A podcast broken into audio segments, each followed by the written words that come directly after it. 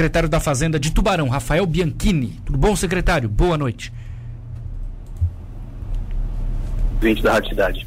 Secretário, obrigado por nos atender. É, imagino que a prefeitura comemora essa aprovação porque recursos que ficam no município, né? Ah, sem dúvida. É uma, é uma boa notícia, embora é, a lei, como foi aprovada, ainda gere algumas dúvidas, né, incertezas, mas que é, provavelmente vão ser sanadas aí nos próximos meses, até que chegue da, a, a data em que realmente será feito o recolhimento né, desse, desses tributos. É, mas ela põe, pelo menos é a nossa expectativa, ela põe fim a uma discussão é, já muito antiga, né? E que já houve, inclusive, é, legislação a respeito, né? Em, em 2017, em 2016, dezembro de 2016, é, o governo federal, na época, também é, sancionou a lei, 150, lei complementar 157, que já tratava desse assunto.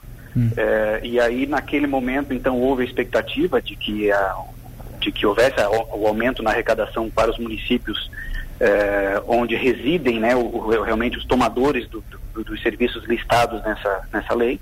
É, só que desde então houve então uma interpelação judicial no Supremo Tribunal Federal, justamente por pelas, pelas pelo sistema financeiro, vamos dizer assim, né? Pelas empresas de leasing, operadoras de cartão de crédito. E aí frustrou a nossa expectativa naquela época, né? Final de 2017, 2018. É. Então essa nova essa nova lei é, lei complementar agora então vem é a nossa expectativa sanar isso e resolver essa celeuma de uma vez por todas. Perfeito. É, na prática, como é que é essa operação, secretário, para que as pessoas entendam? O que, que muda, onde é que ela é, faz algum tipo de compra, por exemplo, que isso vai interferir? É, bom, é, a lei trata é, de basicamente de seis, seis, seis serviços, né, ou seis atividades relacionadas na lei complementar 116 que estabelece os serviços e que, que podem que pode haver a incidência do imposto sobre serviços. Uhum. É, então, de forma geral, é, ela estabelece que é o domicílio do tomador né, do serviço e não no domicílio da, do prestador de serviço. Tá. Então, vamos é, dar o um exemplo aqui com relação a planos de saúde. Né? É, a interpretação, a lei anterior, ela ou ela, ou ela estabelecia que, que era do, do, do, do domicílio do prestador, ou ela deixava dúvidas quanto à interpretação. E essa agora ela vem esclarecer um pouco mais, né, estabelecer que realmente é, é o domicílio do tomador do serviço. Então, com relação ao plano de saúde, quem é o tomador desse serviço?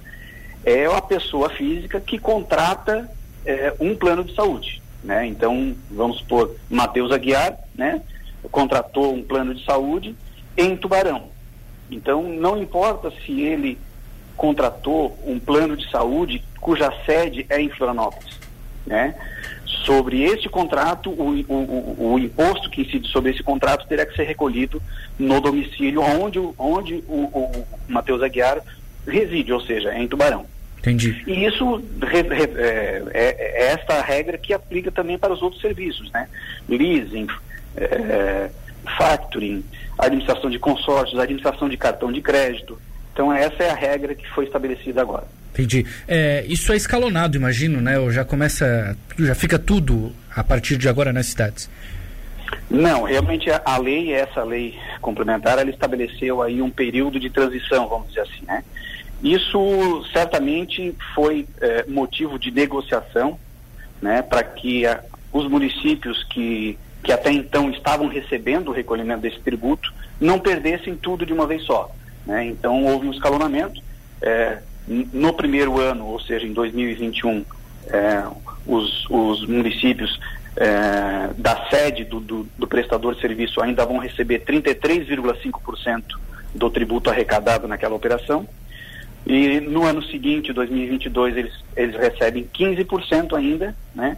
E aí sim, para a partir de 2023, o 100% desse tributo vai ficar com o município é, da, da, do, onde reside o tomador do serviço. É possível projetar, secretário, é, quanto vai ser o crescimento na arrecadação com o ISS?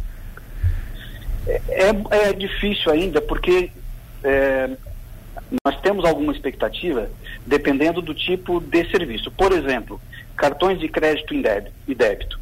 É, não sei se você re, re, relembra né, hum. disso, recorda disso. É, é, em 2017 já havia a expectativa é, dessa arrecadação vir para Tubarão, inclusive a Amurel, através da SECAM, fez esse, esse levantamento. Então, especificamente com relação aos, aos serviços de cartão de crédito e débito, em 2017 a estimativa era de 3, 3 milhões e 800 mil reais por ano que Tubarão iria receber. Uhum. Né? Essa é uma, uma, uma, estimativa que foi feita à época. Atualmente ainda continua sendo talvez um pouco maior do que isso, talvez 4 milhões por ano. Mas esse é apenas um dos serviços né, que estão previstos. Então nós temos ainda leasing, que, que certamente o valor será maior. Né? É, eu imagino aí em torno aí de 10 milhões por ano, apenas com, esses, com, com os contratos de leasing e factoring. É, e também os outros aí de plano de saúde, aí realmente é um pouco difícil, talvez com, nos próximos meses a gente consiga fazer essa estimativa. Entendi. Total, hoje o município arrecada quanto de ISS, secretário? Agora você me pegou porque eu não tenho a minha colinha aqui comigo. Mas uma projeção, Mas, assim, pelo eu, menos. Se eu não estou enganado, no ano de 2019 nós arrecadamos em torno de 26 milhões, se não estou enganado. É, vou tentar aqui abrir já minhas tabelas para se se não passa, Se não passa para a gente depois, a gente só informa aqui. Só é, mas creio que seja, seja isso. O ISS em 2019 ficou um pouco abaixo da arrecadação do IPTU. Uhum. Então, creio que seja isso, em torno de 25, 26 milhões então, por ano. O né? IPTU é o principal, não é? Tributo em arrecadação hoje, está tá na frente? É um. É, sim, mas é, mas é por pouco. Né? É. Essa arrecadação, essa diferença não chega, chega a um milhão no máximo de diferença. E ISS ah, o é o segundo. ainda está um pouco, um pouco à frente, mas acredito que já em 2020 agora é, o ISS vai ultrapassar a arrecadação do, do, IPTU. Olha só, só uma mudança bastante considerável, né? Secretário... É, na verdade é uma, ah. é, na verdade é uma tendência, é, Matheus. É, é uma tendência porque é, o, os serviços né, têm tem crescido muito, a oferta de serviços nas cidades tem, tem crescido muito e isso faz com que o ISS, ou a arrecadação de ISS, aumente.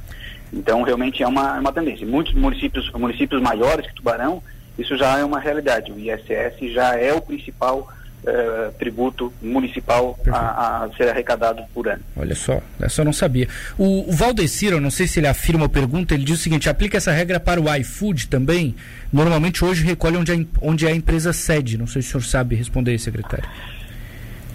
Sim, sim, porque é, ele entra numa, numa, numa das atividades, a, a 10.04, que é o do leasing, franchising, né, que é a franquia, são as uhum. franquias, e as factories. Então, sim, ele, as franquias também passam a, a, a recolher o ISS para o, o, o, domicílio do tomador de serviço e não aonde é a sede da, da vamos dizer assim, a matriz daque, daquela marca, né, daquela daquela empresa que, uhum. que, que, cedeu através de, de contratos de franquia a sua marca. É justo acima de tudo, né? Acho que fez-se justiça, né?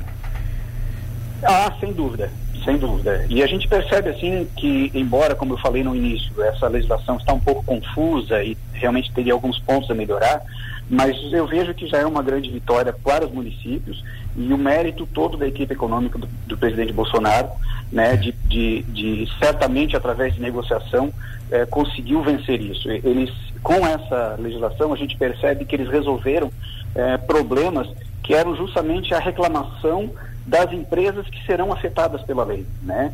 É, por exemplo, a questão de cadastro, né? É, é, uma das reclamações das operadoras de cartão de crédito é, com, a, com a legislação anterior, né, que, já, que já tentava estabelecer o domicílio do tomador do serviço como, como o, o, o recebedor do ISS, era a necessidade de, da, dessa operadora ter um cadastro e entender da, da legislação dos 5.500 municípios que tem o Brasil né? Porque quem, quem legisla sobre o ISS é o município.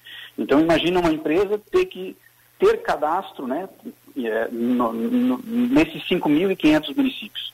Isso é um, é um grande dificultador e era realmente uma das grandes reclamações do setor.